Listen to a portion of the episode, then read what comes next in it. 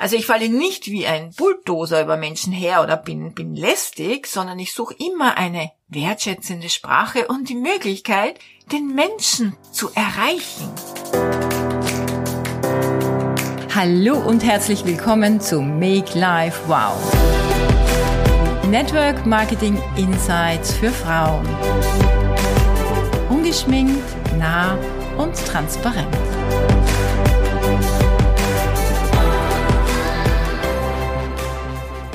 Wie in der letzten Folge versprochen, das heutige Thema, warum sich Nachfassen lohnt und fünf Gründe, warum dein Kunde nicht kauft und dein Interessent nicht ins Geschäft einsteigt. Statistisch gesehen braucht es fünf bis zwölf Nachfasstelefonate, damit dein Kunde kauft oder dein Business-Interessent ins Geschäft einsteigt. Nur wir alle geben nach dem zweiten bis dritten Mal bereits auf. Wir haben nämlich die Ansicht, nicht lästig sein zu wollen. Den vierten bis zwölften Versuch macht dann jemand anderer. Der Kunde kauft oder der Interessent steigt ins Geschäft ein, nur leider nicht bei dir. Also wo um Himmels willen haben wir diesen Glaubenssatz ausgegraben, dass wir nicht lästig sein wollen? Hast du schon mal darüber nachgedacht, dass es nämlich mehrere Gründe geben kann, warum der Kunde nicht sofort kauft und der Interessent nicht sofort in dein Business einsteigt? Ich gebe dir heute fünf Gründe, warum das so sein kann. Erstens, im Moment hat dieser Mensch mehr Monat als Geld am Konto. Zweitens, die Person hat aktuell wichtigere Themen, die sie beschäftigen. Drittens. Aus den Augen, aus den Sinn. Die Ablenkungen des Alltags lassen Menschen einfach wieder vergessen. Viertens. Es gibt tatsächlich noch viele Fragen und Unsicherheiten. Aber die Person traut sich nicht, das anzusprechen. Und fünftens. Der Kunde oder Interessent wurde emotional nicht abgeholt. Mein Mann hat eine etwas eigenartige Bezeichnung für meine Hartnäckigkeit. Er nennt mich Wadelbeißer.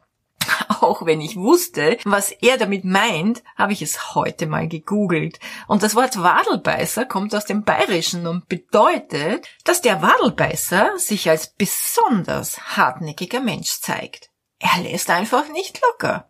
Also gut, damit bin ich einverstanden, denn so bin ich tatsächlich, nur ich hänge noch ein Wort davor. Liebevoll. Denn ich bin liebevoll hartnäckig. Also ich falle nicht wie ein Bulldozer über Menschen her oder bin, bin lästig, sondern ich suche immer eine wertschätzende Sprache und die Möglichkeit, den Menschen zu erreichen. Aber wie machst du das, liebevoll hartnäckig sein? wurde ich letztens in einer meiner Fokusgruppen gefragt. Und dafür möchte ich dir heute gerne vier Tipps geben. Erstens, setz dir Verkaufs- und Businessgespräche auf Wiedervorlage. Wenn du ähm, noch normal, also mit Papier und Ordnern arbeitest, dann kauf dir einen Pultordner mit der Nummerierung 1 bis 31. Wenn du dann zum Beispiel am 12. ein Gespräch führst, dann legst du es dir an den Tag in die Mappe, wo du nachtelefonieren möchtest. Also wenn es nicht der Tag X im nächsten Monat sein soll, dann schreibst du dir auf dieses Blatt den Monat, in dem du anrufen möchtest. Du entscheidest also selbst, ob du jeden Monat nachfasst, ob du es quartalsweise, halbjährlich oder einmal im Jahr machst. Es ist also schon wichtig, auch ein gewisses Gefühl dafür zu bekommen, nicht jeden Tag anzurufen. Hilfreich ist es zum Beispiel, wenn du den Kunden oder den Interessenten fragst, du, wann darf ich mich denn wieder melden? Passt es in einem Monat oder darf ich mich im Sommer nochmal melden? Und dann notierst du dir das einfach. Ich nutze statt einer Mappe meinen iPhone-Kalender. Dort mache ich das ganz genauso, weil ich kann zu jedem Datum eine Notiz dazu schreiben. Zweitens, ich arbeite sehr gerne mit WhatsApp.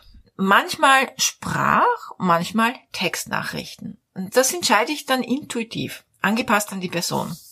Aber Achtung, bei Sprachnachrichten schreibe ich kurz darunter den Bezug, denn sonst kann es nämlich passieren, dass meine Nachricht gar nicht abgehört wird. Denn wenn wir zum Beispiel über WhatsApp noch nie in Austausch, also in Kontakt waren, dann ähm, würde meine Sprachnachricht eher vielleicht auf irgendeine Spam hinweisen. Und wenn ich schon eine Sprachnachricht beim ersten Mal äh, schicke, dann schreibe ich darunter irgendetwas zum Anteasern oder eben zum Erinnern, wie zum Beispiel unser Telefonat letzte Woche oder unser Treffen vor ein paar Tagen oder dein Nein vor einem Monat, unser Gespräch auf dem Business-Event oder egal was, du musst dich auf irgendetwas beziehen, weil dann hören die Menschen das immer an. Und dann docke ich nochmal an, wie zum Beispiel so Sätze, ich, ich muss schon seit ein paar Tagen an dich denken. Oder unser Gespräch geht mir nicht mehr aus dem Kopf. Der Grund, warum ich mich jetzt nochmal melde, ich hatte vergessen zu erwähnen. Irgendwie hatte ich das Gefühl, dass jetzt ein guter Zeitpunkt sein könnte. Wir haben aktuell eine sehr lukrative Möglichkeit. Wir erweitern unser Sortiment oder du hattest dich doch ursprünglich interessiert für Produkt XY und jetzt haben wir eine Special Promo oder du hattest doch damals die Frage zum Thema Steuern oder Zuverdienst. Haha, ich bin schon wieder da. Ich gebe nicht auf. Also egal wie, sei kreativ und verwende unbedingt ein charmantes und durchaus witziges Wording, so dass es zur Person passt. Also bitte leier nicht irgendeinen Leitfaden runter, wo du immer die gleichen Sätze sagst, weil das spüren die Menschen. Drittens, stell dir grundsätzlich die Frage, warum möchtest du diesen Kunden oder Partner gewinnen? Und vielleicht findest du so Antworten wie ah, ich möchte diesen Menschen helfen. Ich sehe hier großes Potenzial. Ich möchte mit diesen Menschen zusammenarbeiten. Ich will sie unbedingt in meinem Team haben. Oder wieder ein Menschenleben retten macht mich einfach glücklich. Egal was dein Motiv ist, hab eines. Und viertens, wo soll die Reise für dich hingehen? Welches Ziel verfolgst du mit diesem Neukunden? Oder Neupartner? Warum möchtest du oder wie möchtest du dein Geschäft weiter ausbauen? Möchtest du ein bestimmtes Umsatzziel erreichen? In die nächste Karrierestufe gehen? Dein Einkommen erhöhen? Oder einen besonderen Incentive gewinnen? Setz dir klare unternehmerische Ziele. Und zwar in Zahlen denn Zahlen sind eine messbare Größe, an der du deinen Erfolg ablesen kannst. Jetzt nochmal für dich zusammengefasst. Für eine gute Organisation brauchst du einen Follow-up-Timer, also eine Mappe oder einen digitalen Kalender mit Notizfunktion. Zweitens, nutze am besten WhatsApp. Das kann aus Zeitgründen ziemlich praktisch sein, und zwar für beide Seiten. Drittens, hab ein Motiv. Was ist dein Warum? Warum willst du diesen Kunden, diesen Partner? Und viertens, setz dir ein klares Ziel. Wo soll die Reise hingehen? Und siehe da, plötzlich wird das Nachfassen zu einer spielerischen und freudvollen Sache. Und ein, ein Satz noch am Rande. Wenn du Hemmungen hast, dein Produkt oder deine Idee zu verkaufen, dann bist du selbst noch nicht wirklich überzeugt.